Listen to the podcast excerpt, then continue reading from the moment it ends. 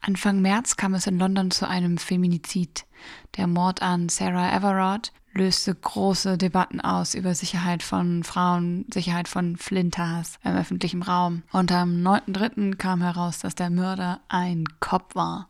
Wenige Tage später, am 13.3., gab es eine feministische Trauerfeier, eine Mahnwache für Sarah Everard in London und die wurde angegriffen von den Bullen, bei der es dann wieder massig Gewalt gegen Flinters gab. Seit jetzt März und April gibt es auch riesige Proteste in Großbritannien unter dem Hashtag und dem Titel Kill the Bill überall im Land. Es wird da sozusagen gerade verhandelt, ein neues Polizeigesetz, was in Kraft treten soll. Und im ganzen Zusammenhang gab es auch Riots, zum Beispiel in Bristol. Anfang April hat äh, unser Schwesternradio Jana Lukner aus Slowenien, die auch Teil unseres Netzwerkes anarchistischer und antiautoritärer Radios weltweit sind, ein Interview geführt mit einer Aktivistin aus Bristol. Und das haben wir für euch übersetzt. Thank you for coming. We prepared uh, a couple of questions for you. Erstmal danke, dass du gekommen bist. Wir haben ein paar Fragen für dich vorbereitet. Dann fangen wir einfach mal an. Unsere erste Frage ist, wie hängen die jüngsten Zusammenstöße mit der Polizei mit dem Mord an Sarah Everard durch einen Polizisten zusammen?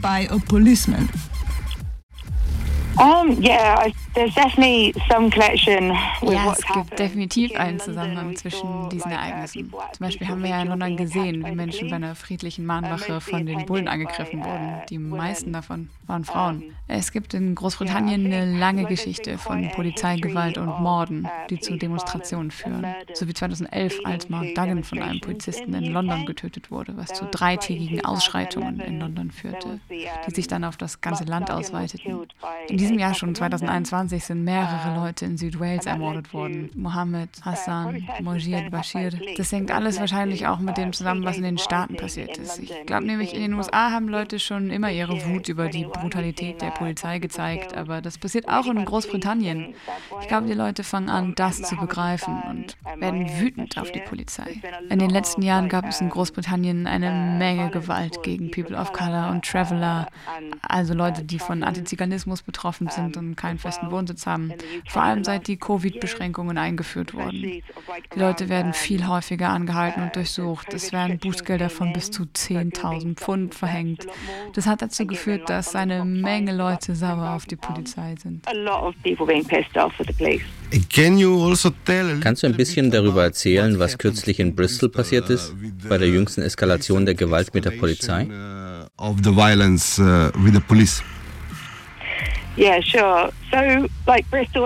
Ja, klar. Also, wie wir in Bristol gesehen haben, denke ich, dass die Polizei in Alarmbereitschaft war. Sie haben letztes Jahr eine ziemlich große Standpauke bekommen, als sie nichts gegen eine Black Lives Matter Demo unternommen haben, an der etwa 10.000 Leute teilgenommen haben und die Statue eines Sklavenhändlers entfernt haben, die dann im Fluss gelandet ist. Das hat in Bristol große Beliebtheit von Protesten geschaffen. Die Leute waren davon begeistert, aber auch die extreme Rechte hat sich darauf gestürzt und die Regierung hat versucht, Gesetze dagegen zu erlassen. Wir sehen seit Juli letzten Jahres Widerstand gegen die Räumung von Travelern und Hausbesetzern. Es gab Widerstand, der etwa 16 Stunden dauerte, mit Straßenfesten und allem. Wir haben im Herbst einen Rave erlebt, der heftig von der Polizei angegriffen wurde, wobei viele Leute von Polizeihunden schwer verletzt wurden. So wie jemand, mit dem ich mich letzte Woche bei der Sarah Everard Mahnwache in Bristol unterhalten habe. Die Person benötigte mehrere Hauttransplantationen, weil sie von einem Polizeihund angegriffen wurde, nur weil sie dort war und tanzte. Man hat sich also massenhaft diese Art von Leuten aufgebaut, die wirklich verärgert sind und den Bock auf mehr haben die riesigen Proteste von 20.000 Menschen in Bristol gegen den Klimawandel, die Gewerkschaften und die Jugendstreiks, die zusammenkamen, die neuen Gesetze, die Leute in Bristol, die wütend waren und mehr tun wollten und das harte Durchgreifen der Polizei, die kritisiert wurde, weil sie nicht hart genug durchgreift.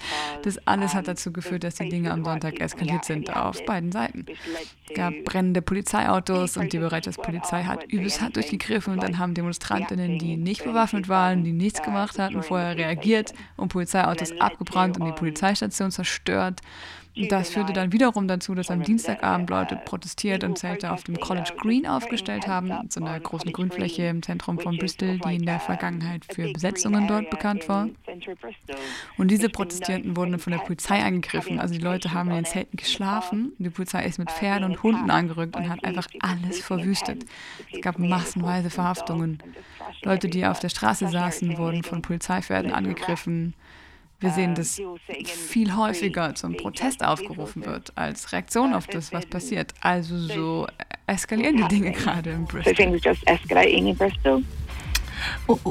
Und was denkst du, bringt dieser neue Gesetzesentwurf zur Polizeiarbeit speziell für die aktuelle Situation? So what? so yeah, there's so much stuff.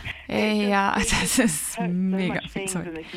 Also, sie haben so viele Dinge in dieses neue Gesetz hineingeschrieben.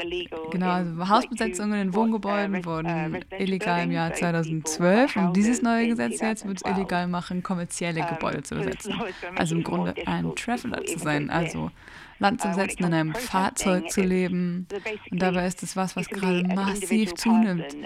Und Obdachlosigkeit, es wird erlaubt sein, Obdachlose zu verhaften, wenn sie auf der Straße schlafen. Und das bei all dem, was in den letzten zehn Jahren passiert ist, den vielen Sparmaßnahmen in Großbritannien, den angestiegenen Mietpreisen, die Stagnation der Löhne. Leute können sich hier kein Leben leisten. Also wird dieses Gesetz es noch schwieriger machen, einfach zu existieren. Wenn es darum geht zu protestieren, kannst du im Grunde eine einzelne Person sein, die protestiert und du kannst verhaftet werden, weil du Ärgernis verursachst. Wie das ganze Gesetz ist auch dieser Gesetzesentwurf super vage gehalten. Es wird nicht wirklich beschrieben, was ein Ärgernis ist. Wenn die Polizei also denkt, dass du ein Ärgernis wirst, kann sie dich verhaften und du kannst dafür strafrechtlich belangt werden. Es wird quasi zu dem werden, was immer die Polizei meint, tun zu müssen. Das ist der Grund, warum so viele Leute dagegen protestieren. Es ist einfach so vage. Jeder könnte für alles verhaftet werden. Ich meine, Beispiele sind zu viel Lärm verursachen oder Müll liegen lassen. Und jo, bei großen Statuen wäre das ein Verstoß gegen das Gesetz, was zehn Jahre Gefängnis bedeuten würde. Und es gibt auch Dinge, die andere Rechte betreffen, erst abseits vom Protestieren. Man hat in Großbritannien zum Beispiel eine ganze Reihe von Rechten, wenn es darum geht, sich frei zu bewegen, also auf dem Land zu wandern. Und das wird mit diesem Gesetz weg sein. Leute, die wild campen, also einfach ein Zelt in der Natur aufstellen, jetzt in Bergregionen von Schottland und Wales oder so, auch das wird kriminalisiert werden. Also ja, die Leute sind wirklich stinksauer. Ja, it seems sadly it is kind of the global trend. Ja, es scheint wirklich so zu sein, dass der globale Trend weitergeht, Menschen daran zu hindern, zu protestieren oder den öffentlichen Raum zu nutzen und dass öffentliche Güter irgendwie geschrumpft werden. Das ist sehr traurig. Wir nähern uns jetzt dem Ende des Interviews, da wir noch eine Menge andere Dinge in dieses Zeitfenster quetschen müssen. Hast du vielleicht noch etwas hinzuzufügen? Uh, do you have something to add, maybe? Ich möchte nur sagen, dass ich Solidarität mit den Menschen in Ljubljana in Slowenien fühle. Es tut mir wirklich leid zu hören, dass Rock- und Metalcover angegriffen wurden. Viele Grüße aus Bristol. Yeah, much love from Bristol. Uh, thank you. Danke. Und auch die Grenzen werden unsere Solidarität nicht aufhalten. Wir werden weiterkämpfen, ja? Yes. Yes. ja, okay. Habt einen schönen Tag. Have a good day. Ja, danke für deine Zeit. Und danke, dass ihr mich eingeladen habt. Ciao. Ciao. Bye, bye, bye. Auch aus Berlin schicken wir viele Grüße nach Bristol, London und den Rest vom UK. Wir wünschen alles Gute und viel Erfolg im Kampf gegen das neue Polizeigesetz und die Polizei insgesamt. Kill the Bill, Smash Patriarchy, Abolish the Police. Viel Glück und passt auf euch auf.